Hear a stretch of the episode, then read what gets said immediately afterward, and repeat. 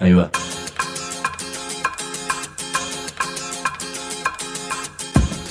La Vaca es una colecta de recursos, es una cooperativa de trabajo, es una página web, un periódico mensual, una editorial, una cátedra, un bar. Es lo que necesitamos crear para ganarnos la vida y perdernos la obediencia de vida. La vaca es comunicación, ida y vuelta. Ahí va. Decimu, no te calles. Decimu, como se te cante, como te salga, como puedas. Decimu para que escuchen los que te dicen, vos no digas ni mu. Ahí va. Yo no sé si esta noticia tendría que ser acompañada por la oda a la alegría del amigo Ludwig o por un gol de la selección argentina del amigo Lionel.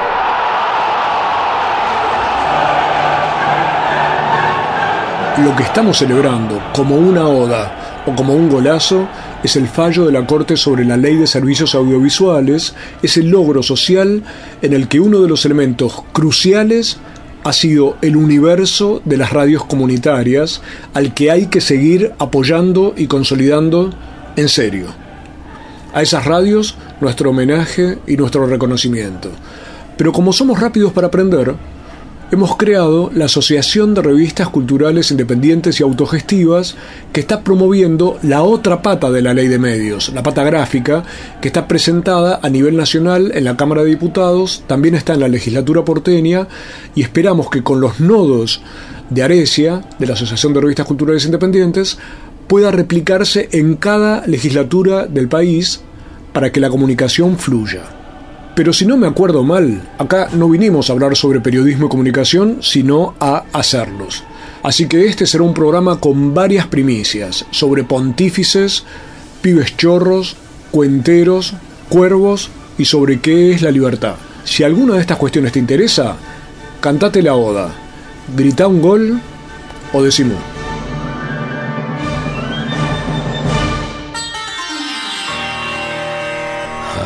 Hay comunicadores, periodistas, escribas, locutores, editorialistas, opinólogos, denunciadores, mobileros, columnistas, conductores, especialistas, interpretadores.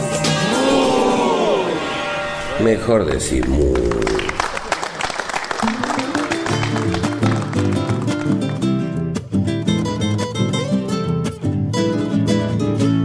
Desde una perspectiva totalmente egoísta, tengo que confesar que periodismo muchas veces permite que uno conozca a gente muy interesante, pero si eso es así, hoy voy a ser generoso con el egoísmo y te voy a presentar a dos de las personas más interesantes que me ha tocado conocer en los últimos tiempos.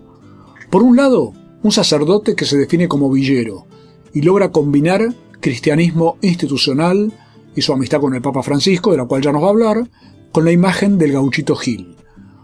Por el otro lado, un ex pibe chorro que pasó 10 años de su vida en la cárcel, cumplió su condena, ya está libre desde hace casi dos años, está a punto de recibirse como sociólogo con el mejor promedio de la carrera en la Universidad de San Martín, y además ha creado una biblioteca popular para los chicos de una villa en el conurbano bonaerense.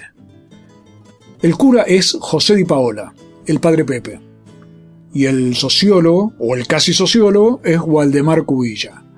Los une el territorio. Los dos viven en la villa La Cárcova, que los vecinos llaman La Carcova. El padre Pepe, tal vez ustedes lo recuerden, tuvo que irse de Buenos Aires, de la Villa 21 ahí en Parque Patricios, cuando la persecución por parte de bandas narcos que nunca se sabe bien quién conduce, o que se sabe demasiado bien quién conduce, esas bandas, te decía, lo marcaron con nombre y apellido. Siempre pensé que no es que lo amenazaron solo a él, sino que lo amenazaron con sembrar violencia y muerte de otras personas en el barrio. El hecho es que Pepe se fue a Santiago del Estero, conoció el universo del abandono campesino. Pero Pepe es un cura villero. Él pudo haber elegido cualquier otro lugar tranquilo para irse a vivir, pero como no es de los tipos que buscan comodidades ni que se conforma con lo fácil, ahora está en la Carcova, en José Lon Suárez, la tierra de los basurales y de la Operación Masacre. Pepe es el primer cura que se instala dentro de la propia villa, en una casilla como cualquier vecino. La charla la hicimos en la capilla de la Virgen del Milagro, donde uno se encuentra con imágenes del padre Carlos Mujica o de Jorge Bergoglio ya como Papa Francisco. Otra pequeña confesión, los amigos de la parroquia nos trajeron mate y tortas fritas que atacamos sin ninguna piedad. Le pregunté a Pepe cómo anda su vida en un barrio tan vapuleado por la imagen que dan los medios. Mira, realmente mm, trato de ser un vecino más y experimento lo contrario. Experimento mucha familiaridad, mucha amistad. Coincido en que estas miradas estigmatizantes son muy negativos. Recuerdo el día que yo vine también un medio se dedicó a hablar de lo negativo que se veía en la Cárcova, cuando en realidad uno ve historias de trabajo, de educación, de, espiritualidad, que parten de la vida de estos amigos que ahora son mis vecinos y mis hermanos de las villas. Escuchemos ahora una de las expresiones de eso que dice Pepe, que es la Biblioteca Popular La Carcova, que levantó Waldemar Cubilla junto con Mosquito, Oscar, uno de sus ex compañeros de la cárcel, que también quedó libre y que ya falleció. La hicieron entre ambos a mano, a pulmón y con materiales que fueron rescatando de la basura. Es un rancho de madera hecho por ellos mismos. Waldemar, como el padre Pepe, es de los que no se conforman así nomás, y después de cumplida su condena por robo a mano armada, no solo está terminando la carrera de sociólogo, sino llevando adelante esta biblioteca que simboliza mucho más que el hecho de juntar o de leer libros. Yo pienso que la biblioteca es una, una, herramienta que está ahí, siempre decimos nosotros, la biblioteca está ahí para construir lo que nosotros queramos, es lo que le decimos a los pibes, ¿no? O sea, acércate, es tuya, fíjate, si querés hacer música, tenés un lugar para hacer música, si querés eh, terminar la escuela, venir comentarlo. O sea, la, la, herramienta, la herramienta, la biblioteca funciona como una herramienta de, de transformación, una herramienta en el cual también los pibes están viendo de que pueden cambiar esto, ¿no? De que, de que seamos los no sé, cualquier categorización que se nos pueda poner en, nuestro, en nuestro lomo, o sea, que seamos los villeros, que seamos los negros, que seamos los rastreros, que seamos los drogaditos. Esa es una idea clave de Waldemar Cubilla. Él mismo estuvo preso, pero lo que plantea es que de muchas formas todos podemos estar prisioneros de etiquetas o de categorías que a veces nos imponen de afuera o a veces nos imponemos nosotros mismos. Me decía Waldemar en algún momento que cuando él robaba también estaba preso de una etiqueta, de un condicionamiento, o del sentimiento de no tener opciones, o de un esquema social que te empuja a la violencia, o un poco de cada cosa. Lo que nos está diciendo es que las cárceles no son solo esos edificios de paredes altas y alambres de púa como campos de concentración. Ya vamos a seguir con este tema, pero volvamos ahora a Pepe Di Paola, al padre Pepe. Aclaro que no pudimos reunirnos los tres por nuestras mutuas chifladuras de horarios, pero espero que entiendas este programa como una conversación entre todos, también con vos. Estábamos hablando de las etiquetas, y de algún modo Pepe rompió la etiqueta de un catolicismo sectario. En lugar de querer que la gente sienta como él, empezó a tratar él de entender el sentimiento de la gente. Aquí solamente paseando te das cuenta que hay dos devociones fuertes, una es a la Virgen de Luján y la otra es al gaucho Antonio Gil. Entonces, en base a esas dos devociones, eh, es como que inauguramos una nueva época acá en la villa, ¿no? Y, bueno, esas dos devociones están enmarcadas eh, dentro de esta espiritualidad que transmite esa capilla nueva. Hemos ido con un micro de 50 hombres de la villa, hombres y mujeres, a buscar una cruz bendecida al santuario de Antonio Gil y la Virgen de Luján aquí en el santuario de Luján. Y con eso comenzamos. Esa es la piedra fundamental de la iglesia. la del gaucho Antonio Gil es otra historia que abarca la segunda mitad del siglo XIX, que las creencias populares retratan como la historia de un rebelde que desertó de los enfrentamientos entre comprovincianos en Corrientes también lo retratan como un bandolero que robó a los ricos pero favoreció a los pobres, un hombre al que no le penetraban las balas, capaz de convertir su propia muerte en el milagro de curación de chicos enfermos. Le mencioné a Pepe la cuestión de su trabajo en José Lon Suárez, la tierra de los basurales que describió Rodolfo Walsh en una operación masacre donde fusilaron a peronistas que se rebelaban contra el golpe de la Revolución Libertadora. En esa zona, muchos de los barrios han sido literalmente construidos sobre la basura para que la gente pueda vivir allí, lo cual nos deja casi sin metáforas. Pepe me decía que él viene de otro basural. Un poco de lo que diría Francisco, el Papa es de la periferia, ¿no? Yo creo que me acostumbré en la 21 porque era la quema. De hecho, soy hincha huracán, nos dicen los quemeros porque era la quema. Y estar al lado del riachuelo y estar eh, eh, los barrios de Loma Alegre se han edificado sobre la basura. Eh, y ahora, bueno, está realmente en el Seamse con todo lo que a orilla del Seamse, en la cuenca de Reconquista, en un lugar súper contaminado, donde las napas de agua mm, realmente no se saben si eh, qué grado de contaminación tienen. Así que bueno, y también con una población que eh, realmente vive del reciclado, o sea que hay que entender que es una población que entiende de lo que significa reciclar, que le ayuda muchísimo a la ciudad porque es, separa con corrección, con, con, una lógica la, la basura. En José Lon Suárez, en la Carcova, está el Seamse, que son montañas de basura de más de 20 o 30 metros de altura, a las cuales mucha gente va a buscar sustento o cosas que después pueda vender o intercambiar. Pepe vive ahí nomás de esas montañas. Cuando salgo de mi casa, ahí que está a orilla del San Juan Suárez, eh, la montaña de, lo que es el Seamse. Es como una cordillera. Eh, sí, es una, vos ves los camiones subiendo. Entonces, bueno, es una realidad mm, para mí nueva en el sentido de la magnitud que tiene, ¿no? Y también de, bueno, mucha gente que vive de este trabajo.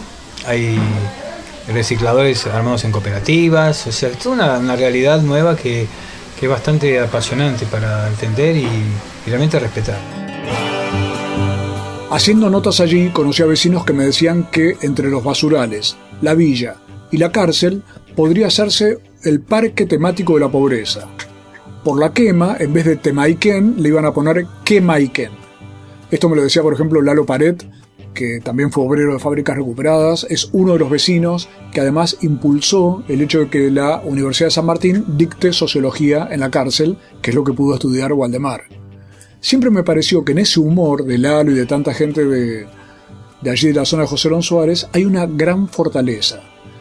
Pero el padre Pepe, además, percibe la siguiente diferencia entre la situación de la villa del conurbano y las villas porteñas. Mira, eh, después de la realidad cruel que vivimos en las villas de capital con el tema del Paco, es como que uno ya está mm, un poco, no sé si diría mm, ya vacunado ¿no? de esto, porque realmente fue una, realidad tan terrible de, hombres y mujeres en la calle, de chicos y chicas de 10 años, 11 años, viéndolo revolver la, basura porque estaban eh, repasados de droga. Entonces, eh, hoy día mm, lo veo con más tranquilidad, veo que aquí tenemos que trabajar con con una línea, hoy, justamente antes de venir eh, tuve reunión con el centro de recuperación que vamos a hacer aquí.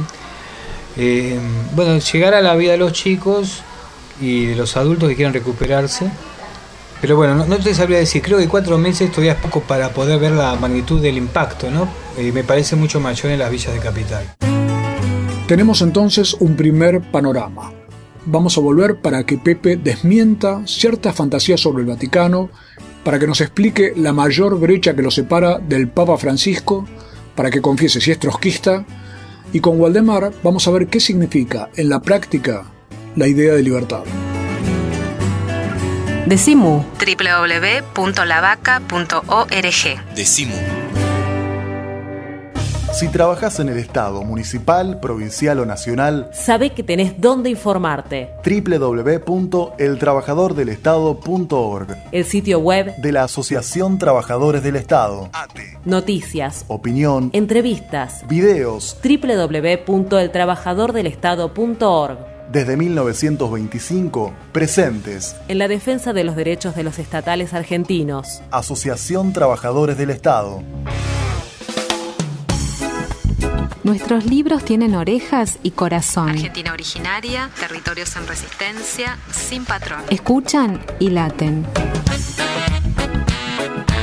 La Vaca Editora, una red de pensamiento libre que financias vos. La Vaca Editora. Encontralos en las librerías amigas o en www.lavaca.org.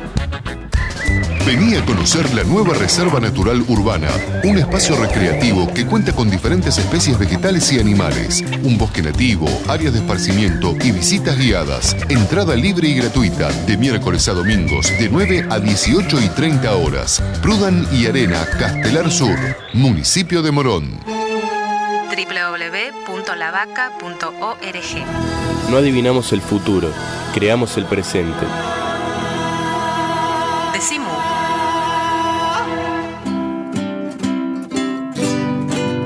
Estamos en Decimú con nuestro viaje a José Olón Suárez en la provincia de Buenos Aires, la Villa La Carcova, y el encuentro con dos personas que desde perspectivas muy diferentes le ponen el corazón y la cabeza a tratar de hacer algo que a veces parece una hazaña, que la vida sea mejor. Son el padre Pepe Di Paola y el expreso y casi sociólogo y neobibliotecario Waldemar Cubilla. Vamos a ver si Diego Gassi y Mariano Randazzo nos permiten intercalar una breve charla telefónica que tuvimos con Pepe, con el padre Pepe, a raíz de su viaje al Vaticano, donde fue a visitar a su amigo, el Papa Francisco. Ustedes saben que el Papa, como pasa con muchos sacerdotes, es hincha de San Lorenzo, alineamiento ante el cual Pepe optó por el choque frontal, por lo cual denuncia, en esto que vas a escuchar, al sumo pontífice. No, que yo digo que se ha fantaseado tanto con los tesoros del Vaticano, ahora sí se puede decir realmente que tiene un tesoro porque por primera vez en el Vaticano está la camiseta de Huracán, que es algo que vale oro. Pero además estás acusando de cuervo al Papa. No, por supuesto, es una podemos tener mucha amistad con él, podemos haber trabajado mucho juntos y seguiremos, pero esa diferencia no se cambia. Así que el padre Pepe se fue al Vaticano con la camiseta del globo, lo cual demuestra que es un tipo de creencias inoxidables. Me imagino que deben haber andado revoloteando por la capilla sixtina los angelitos de Ringo Bonavena, Agustín Tosco, Homero Mansi, Martín Caradagian y Julián Centella, por nombrar quemeros, perdón, hinchas de huracán célebres. Pero sigamos la charla en una capilla más humilde que la Sixtina, la capilla del Milagro, con la siguiente consulta al padre Pepe. Pepe, tengo una pregunta técnica por algunos rumores que andan ahí o, o publicaciones, que es si sos muy trotskista. no, no, eh, eso fue por el proyecto X, ¿no? Realmente, lo del proyecto X, yo mm, seguiría esa consigna que dice no, no sirve ni para espiar. No sirven ni para espiar, decía Pepe, pero el caso muestra un peligro real. Fuerzas militares, policiales, gendarmes, etcétera, etcétera, espiando a la gente que hace actividades sociales y tiene relación real con territorios y comunidades. Como si ese solo hecho la convirtiese en gente peligrosa, según esta forma momificada y autoritaria de poder, que lo que busca es control social. Pero sigamos con el diálogo con el padre Pepe. Pepe, yo llego a la iglesia y veo un retrato de Mujica en la puerta, del padre Carlos Mujica. Y adentro veo un afiche del Papa Francisco. ¿Combinan estas dos personalidades? Yo creo que sí, en- en- no sé en su época, porque son más o menos de la misma época, ¿no? Eh, pero por ahí la, con el tiempo creo que la, hay cosas comunes. Primero el- su relación con los pobres, eh, el lugar que le dio cada uno de ellos a los pobres en la vida. Y creo que mm, las, eh, las luchas de cada uno por separado terminaron poniendo al pobre en el lugar mm, central, cosa que es muy interesante. Eh, Mujica desde el cielo habrá visto cómo apoyó Bergoglio el equipo de cura de las villas. Eh, quizás Bergoglio habrá visto también cómo esa, ese ideario de Mujica y sus compañeros fue algo tan positivo para la, para la vida de la iglesia. ¿no? Entonces creo que sí, que coinciden eh, realmente en muchos puntos. ¿no? Pero es como todo, ¿viste? Habría que ver en, en su momento. Pero te digo, hoy día, desde la perspectiva nuestra, creo que sí. En su momento es un tema de los que alguna vez hemos charlado, pero conviene recapitular. Se planteaba que, o, o sea, ha habido eh, discusiones sobre que Bergoglio en aquella época eh, no tuvo acciones muy claras con respecto a curas de, de su- de su diócesis y de la villa de Bajo Flores en particular. ¿Vos Era de, de los jesuitas, no tanto Ah, de, la diócesis, ahí está, sí. de los jesuitas y el tema en la villa de Bajo Flores. Sí, yo le- nosotros le hemos preguntado directamente a él este tema y él realmente lo, nos ha clarificado que no era así como lo decían los medios. Eh, de hecho, Jalix, que es el es sobreviviente, tiene un buen trato con él, se han encontrado. Eh, una voz adecuada para esto, que es Adolfo Pérez Esquivel, eh, lo ha desvinculado totalmente de esto. Entonces, creo que en ese aspecto mm, no hay un, un compromiso de él con la dictadura, como se quiso mostrar. Por ahí lo que decía Pérez Esquivel era, bueno, por ahí no hizo todo lo que tenía que haber hecho, pero nunca, no como un cura que estuviera implicado, como se lo quería mostrar desde ciertos sectores más bien relacionados con la política y, los derechos humanos. En cambio, Pérez Esquivel podemos decir es alguien que se la jugó, que trató de despartidizarse, más bien es una persona de palabra clara, que puede enojarse con uno o con otro y, y más bien la búsqueda de los derechos humanos es el, el paradigma de él. Así que bueno, eso también para mí era muy importante que Pérez Esquivel tuviera esa opinión, que no se la pedimos, sino que la dio él y bueno. Ahí estaba la definición del padre Pepe sobre un Jorge Bergoglio que tal vez no hizo todo lo que tendría que haber hecho, pero al que Pepe reivindica en tiempo presente e incluso enlaza con la figura de Carlos Mujica, aquel cura asesinado por su búsqueda de transformación y de liberación. Pero volvamos al otro vecino de la Carcova, Waldemar Cubilla, expreso, casi sociólogo y creador de la Biblioteca Popular La Carcova, una casilla de madera, chapa y piso de tierra que ya es una referencia para los chicos de la villa. Le pregunté a Waldemar cómo fue ese pasaje desde la cárcel de San Martín, donde estudió sociología, hasta la creación de una biblioteca en los basurales de José León Suárez. Nosotros siempre decimos que, que el hecho que, que la cárcel esté detrás de nuestro barrio es como que eh, la continuidad de nuestro barrio, decimos, ¿no? Y en mi caso que tuve la posibilidad de, de- de emprender mis estudios universitarios dentro de la cárcel y ver, y ver la, la- la- la transformación que pudimos lograr dentro de la cárcel, tanto para guardias como para presos, a través de la educación, fue fundamental como para que eh, una vez liberado varios compañeros nosotros apostemos nuevamente la educación en otros barrios, ¿no? Porque no solamente la biblioteca, eh, hay compañeros que también tienen eh, merendero en otro barrio, ¿no? Como que el compromiso, el compromiso, el compromiso hacia, hacia nuestra comunidad, que es lo que decimos siempre, de última la apuesta está entre nosotros, ¿no? O sea, está bien el reclamo, ¿no? Está bien el reclamo hacia el Estado, porque tiene la obligación de garantizarnos los derechos educacionales en este caso, pero también está esa de que nosotros y nosotros tenemos que hacernos cargo, ¿no? Así habla Waldemar Cubilla. En la cárcel, la Universidad de San Martín dictó la carrera de sociología, la dicta, de hecho, que estudian juntos presos y guardias, lo cual cambió absolutamente el clima interno, yo creo que tanto por lo educativo como por lo grupal. En lugar de enemigos, de algún modo se transformaron en compañeros.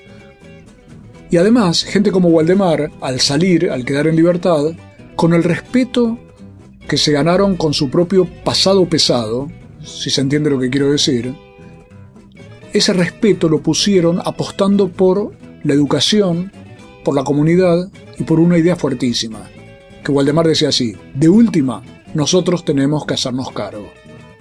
Ya volvemos para seguir hablando con el Padre Pepe y con Waldemar Cubilla sobre qué se puede ver y qué se puede construir desde la basura, juntos, si sabemos hacernos cargo. Decimu. www.lavaca.org Decimu. Estudia en el único centro oficial de idiomas de la Universidad de Buenos Aires. Sede central 25 de mayo 221. Escribinos a idiomas.filo.uva.ar o visita www.idiomas.filo.uva.ar. Sedes en Barrio Norte, Belgrano, Caballito, Palermo, Paternal, Núñez. Único centro oficial de idiomas de la Universidad de Buenos Aires. Libros y alpargatas, mate y cerveza, orejas y bocas. Vení a Mu Punto de Encuentro. abierto todo el día. Hipólito Irigoyen, 1440, Congreso, Ciudad de Buenos Aires. La televisión ya no es solo televisión. Se sigue expandiendo. Por aire, por cable, por satélite y también por internet. Y queremos que siga creciendo. Junto a tus derechos. Porque la televisión sos vos. Somos todos. Sos parte. Afiliate. SATSAI.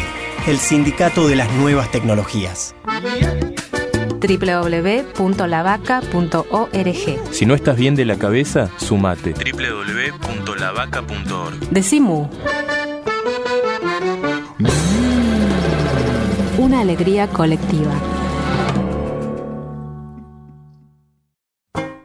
Decimu. Aprovechar lo que te da la vida. Es decir, lo que me dio, lo que me está dando este momento de hace seis años, estar acá, disfrutar, aprovechar, aprender, ser alguien el día de mañana, eso sería. ¿Qué te gustaría hacer? ¿Pensaste o no todavía? No, no es muy bueno pensar en el futuro cuando sos muy chico. Es mejor vivir, vivir en el presente.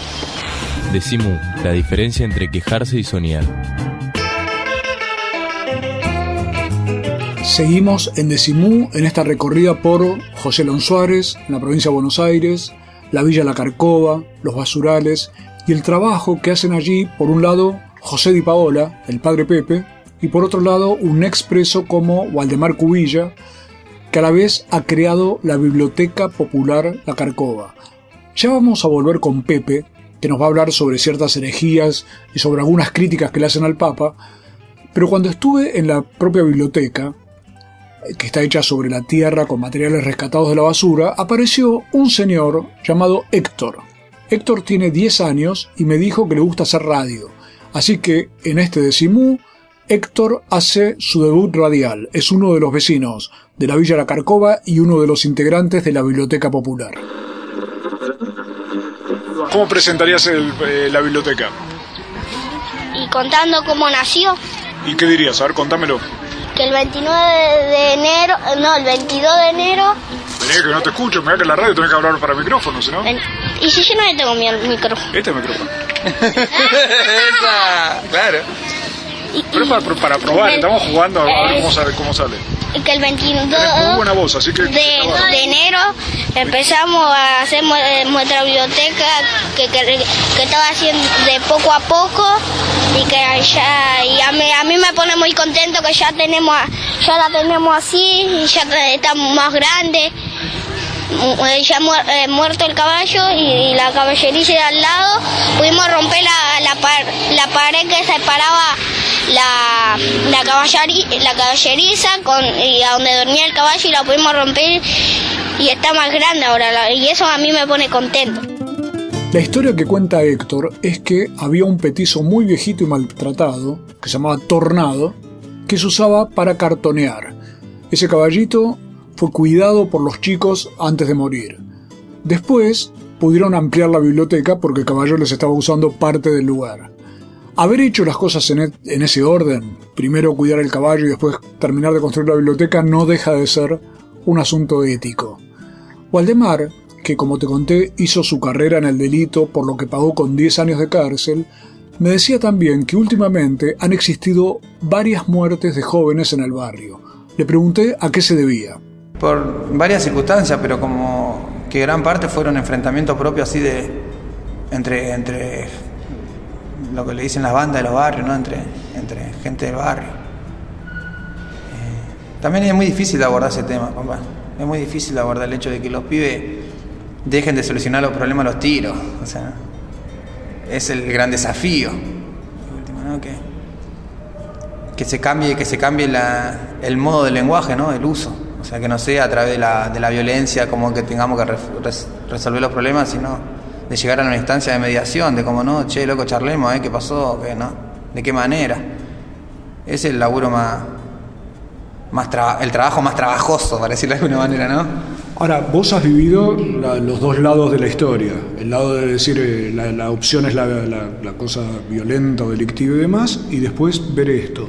Entonces, desde esa perspectiva tan amplia que tenés, Waldemar, ¿cómo te imaginás que se puede hacer el trabajo con los chicos? Ese trabajo trabajoso, ¿qué, ¿cómo recomendarías hacerlo? ¿Qué pensás que es lo mejor para hacer? Primero, dar ejemplo, ¿no? Como que estar ahí, de como eh, insistir con, con, el, con, con los más jóvenes, con, porque los más chicos son hermanos de los, o sobrinos o hijos de los pibes que resuelven los problemas quizás los tiros, ¿no?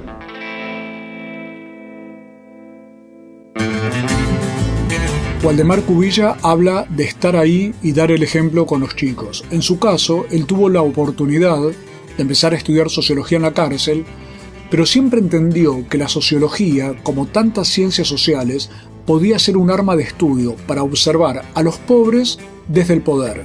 Es una idea que Waldemar siempre me ha repetido. Pero él pensó hacer al revés, que los observados puedan ser los observadores mirar el mundo desde la villa, digamos. Y también me reconoce que el estudio le cambió la cabeza. La sociología es como que me, me brindó las herramientas para ver lo cotidiano o para leer de otra manera lo, lo, cotidiano.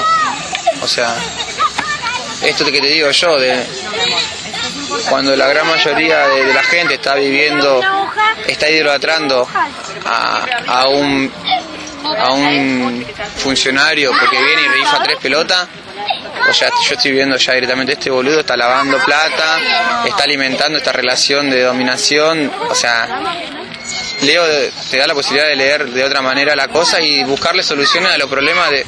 También, o sea, nunca se me hubiese ocurrido a mí eh, encarar con una biblioteca. No sé, si no hubiese estado, no hubiese, no hubiese eh, cursado eh, sociología quizás estaríamos, quizás no me hubiese llamado la atención eh, esto, la problemática que tenemos ahora, que los pibes no, están desertando del colegio, que, la mayoría vamos, vamos rumbo a la cárcel. O sea, no, esto de que ningún pibe nace chorro, ninguna piba nace puta. O sea, esto no, no, no, no lo, creo yo no lo hubiese podido ver si me hubiese formado de otra, de otra cosa o si no me hubiese formado en nada. Waldemar Cubilla, el fundador de la Biblioteca Popular La Carcova, habla de dos de las campañas de la vaca, ningún pibe nace para chorro y ninguna mujer nace para puta, y de cómo esos destinos pueden cambiarse si se trabaja, en el caso de Waldemar, con los chicos, para brindarles dos cuestiones, libertad y oportunidades. Te pido que escuches esto que nos va a contar ahora Waldemar, porque es una cuestión teórica y práctica sobre el tema de quién define quiénes somos. Si lo que Waldemar llama la heteronomía, que es que otros digan quién sos, o la autonomía, que significa poder intentar definir tu propio destino. En la canchita de la Carcova, Waldemar habla de algo que a la vez es social, psicológico, cultural, semántico y de poder. El tema es que cuando se construyen sobre personas, es algo que tengo que dando vuelta, pero de, casi siempre, amigo. O sea, el, es la tensión entre lo que la heteronominación y la autonominación. El, que el otro te diga vos sos un puto y que vos decís no, no soy puto. O sea, si vos sos, vos sos tranza, no, no soy tranza. Vos sos zurdo, no, no soy zurdo. Vos o sea, eso, ¿no? Siempre hay una tensión. Entre que lo que el otro te quiere catalogar y entre lo que vos decís, no, la verdad que no, no es tan así como vos lo estás viendo. Y en este caso, como la validez del discurso la tiene la academia, y como acá no somos mucho eh, académicos, es como que nuestra voz, viste, tiene que ser siempre por una por un acto violento, por un piquete, por una por una marcha, por una toma, por un robo. Es como que es como la otra otro otro instrumento discursivo también, amigo. La rebeldía social y hasta el delito son otros instrumentos discursivos, es lo que nos está diciendo Waldemar Cubilla en la canchita de la Carcova, sin imaginar cómo le está pasando el trapo a cantidad de intelectuales de cartón que uno conoce. Ya volvemos para que el padre Pepe nos hable de algunos herejes, de su amigo Francisco y que Waldemar nos cuente cómo ve las cosas desde ese lugar en la villa, ubicado, como decían hace tiempo, entre el cielo y la tierra. www.lavaca.org Decimu. El Sindicato de los Trabajadores de las Telecomunicaciones, pluralista, democrático y combativo. Nuestra página web www.foetrabsas.org.ar. Si sos telefónico, sos de Foetra. La vaca también nos da un periódico. Todos los meses en tu kiosco, Mu. el periódico de la vaca. También te lo mandamos a tu casa por correo. Envíanos un mail a infolavaca.yahoo.com.ar. Decimu. Y ahora vamos a escuchar las recomendaciones musicales de Pablo Marchetti, o sea, El Grito Pelado.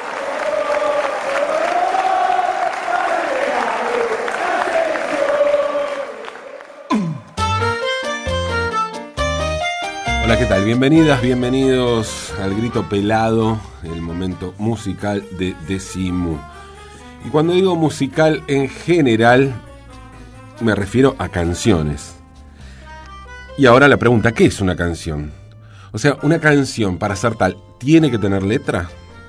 ¿O puede ser una canción instrumental? Me parece que una buena manera de responder esto, y obviamente la respuesta es que una canción puede no tener letra, es escuchar el disco Estuario de Gustavo Mossi y la orquesta Matiné. Son 13 canciones instrumentales. ¿Y por qué digo canciones instrumentales? Y porque son canciones eh, que uno puede cantar, que uno puede tararear, más allá de tener arreglos complejos. Eso, todo eso está atrás. Lo que está adelante es la melodía. Y son además canciones que duran todas alrededor de tres minutos. No se van en largas improvisaciones, ni mucho menos.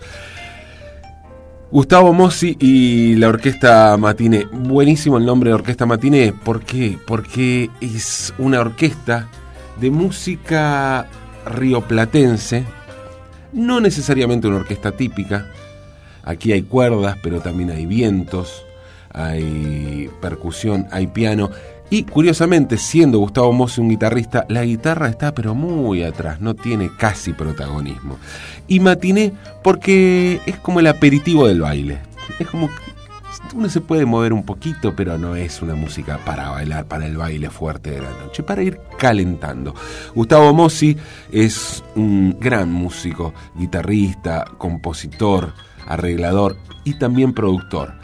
Eh, Gustavo Mossi produjo entre otros, entre otros trabajos, hizo entre otros trabajos como productor El Café de los Maestros junto a Gustavo Santolaya. Lo convocó Gustavo Santolaya por el laburo que había hecho Gustavo, en este caso Mossi, en los 90 en EPSA, editando, por ejemplo, los primeros discos de, de de Pablo Mainetti, de Edgardo Cardoso, de Julio Pane, entre tantos otros grandes músicos y eh, sobre todo músicos de tango. Gustavo Mossi es además el director del Festival de Tango de Buenos Aires, o sea, un tipo muy talentoso en la música y que compatibiliza también su, su su costado de, de, melómano y de querer encontrar nuevas propuestas y darles un espacio.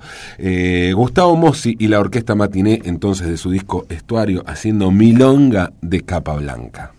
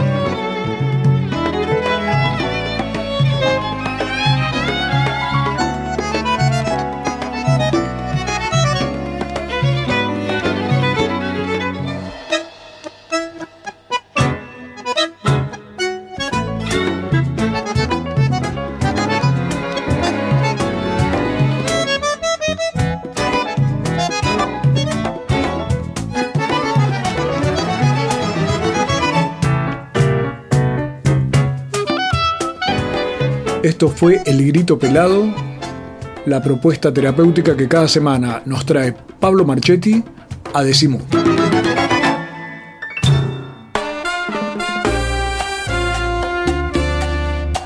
Sin conservantes, sin químicos, sin fecha de vencimiento. Decimu. www.lavaca.org. Ojos que ven, corazón que siente. Decimu. Último tramo de este Decimú con este viaje a José León Suárez, donde nos reunimos con dos amigos como el padre Pepe Di Paola y Waldemar Cubillas para ver cómo se está viendo el universo desde la periferia del conurbano bonaerense. Le pregunté al padre Pepe por esa decisión suya de vivir en la villa. Eh, la villa es un ámbito mm, de vida familiar y provinciana, te diría, muy linda, dentro de la gran ciudad, ¿no? Entonces se vive en ambientes familiares, esto que estamos ahora comiendo una torta frita, ¿no? O sea, eh, realmente eh, lo simple, lo cotidiano es muy, mm, eh, muy lindo. Contra lo que a lo mejor te muestran algunos medios de prensa amarilla, que es que la villa está la delincuencia, que está ese mundo terrible. Nosotros experimentamos todo lo contrario. Entonces, la experiencia es realmente muy linda. Y sabemos que la única forma de entenderla es desde adentro. Por eso el hecho de ir a vivir a la villa, de meter la parroquia dentro de la villa, porque es el, es el camino que nos vino bien y creo que nos dio también la autoridad, como para decir, bueno, lo que decimos o lo que hacemos, lo hacemos desde dentro. Creo que eso es la, la autoridad más grande, más que la idea es de dónde viene, ¿no? como que la raíz está dentro de la villa. Bueno, ¿y cómo te llevas con los, con los herejes? Como yo, por ejemplo. O sea, la gente, que, la gente que dice, bueno, me entiendo con vos en cantidad de cosas que se pueden hacer y poner en práctica, pero como que quedan en suspenso nuestras creencias mutuas, ¿no?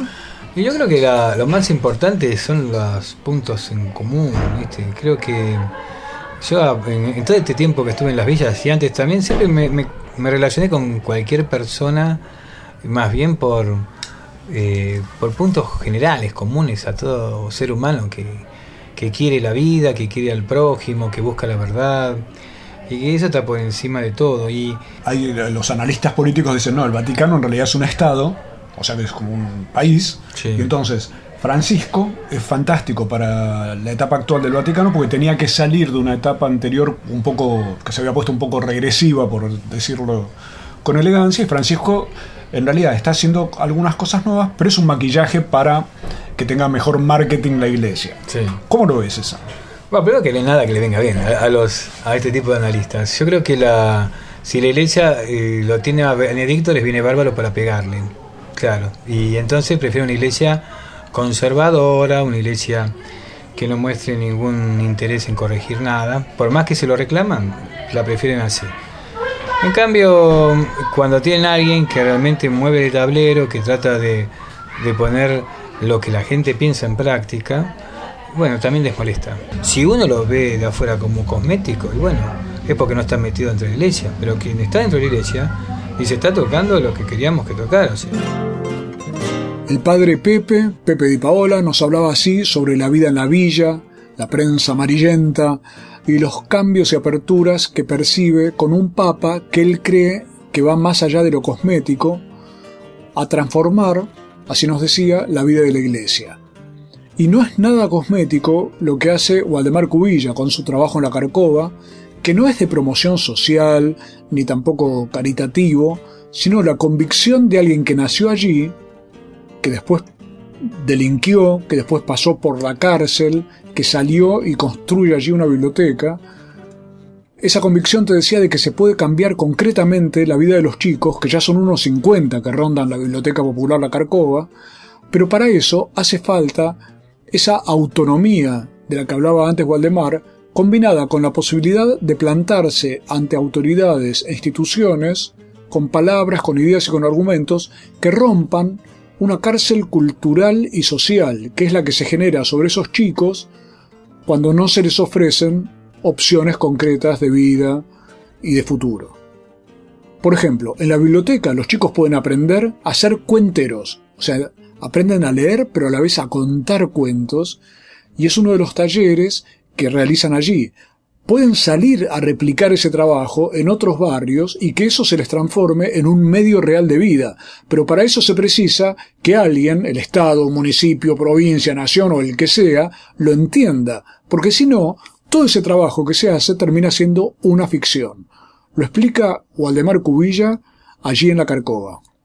si no es como que se corta, es como que se corta todo el laburo que uno viene haciendo. A la hora que Héctor tenga que salir a replicar todo lo que aprendió, Está bien, vamos a seguir, o, vamos a seguir siempre en este, en este circuito nuestro, que son las organizaciones que nos vamos conociendo y vamos dando vuelta acá, vamos dando vuelta acá.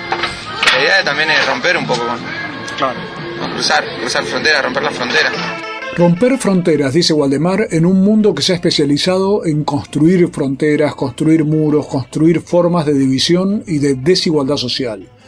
Por eso, pensaba yo que los cuenteros de Waldemar la propia biblioteca como punto de encuentro del barrio, punto de encuentro de afecto y también de cambio de perspectiva que significa para los chicos, es una ruptura para salir de esas cárceles, como salió Waldemar y como muchos tendríamos que ir saliendo. En uno de los tramos de la charla con Waldemar Cubilla, me acordé de algo que nunca le había preguntado. Y te quiero preguntar esto que nunca te pregunté. ¿Vos sos creyente? Y te diría más, más de Gauchito Gil que de, que de Cristo, te diría. ¿No? Somos, sí, soy creyente en cuanto. En cuanto. Soy creyente en cuanto se puede transformar. En eso creo.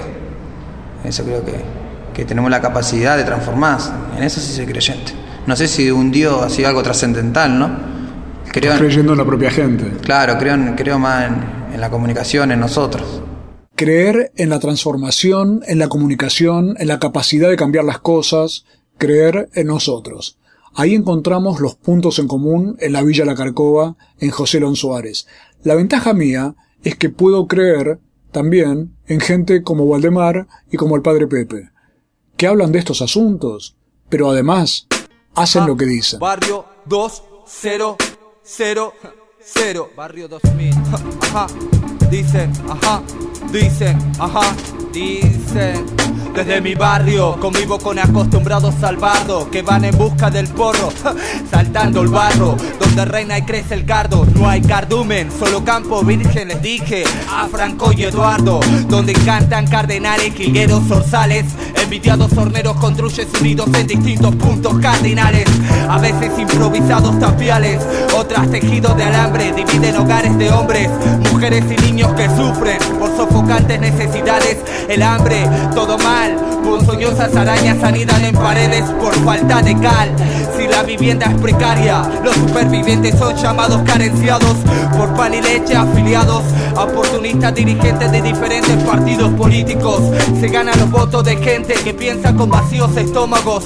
Vamos, que ni siquiera amaga los cuentos de hadas por estos pagos. De matices grises son los rasgos que muestran la cara de la crisis. Incluso ilusos infelices van en busca de perdices.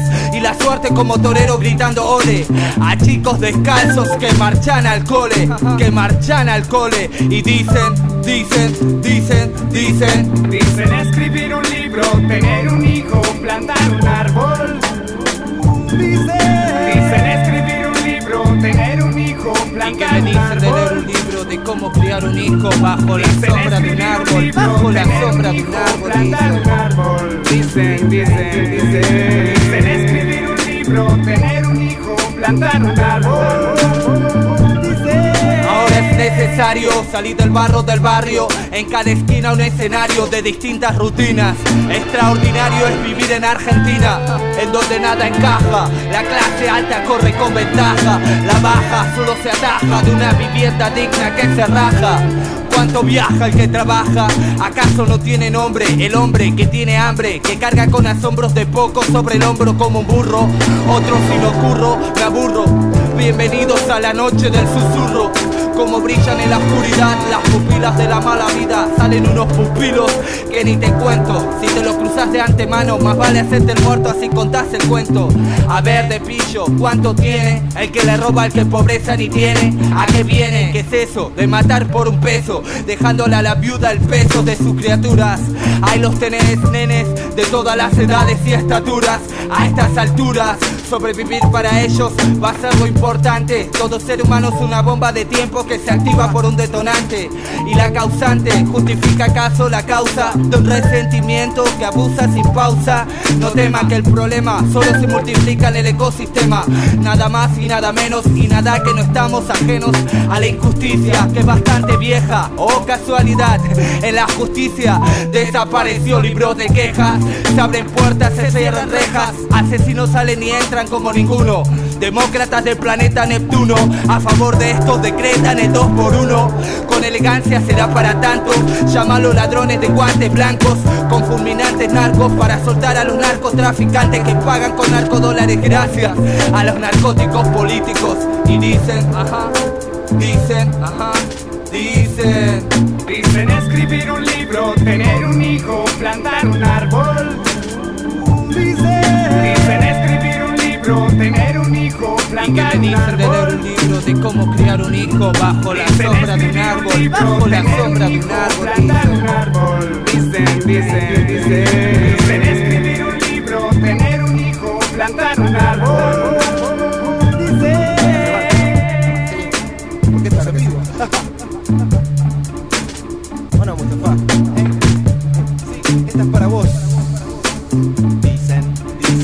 Dicen, dicen. Hey, otra vez. Dicen, dicen, no paran de decir, porque este ritmo no puede morir, porque la gente tiene que vivir, por eso esta canción debe seguir y seguir y seguir. Con Mustafa te venimos a decir, para la gente que quiere discutir, es que esta vez no lo va a conseguir, todo el mundo quieren confundir.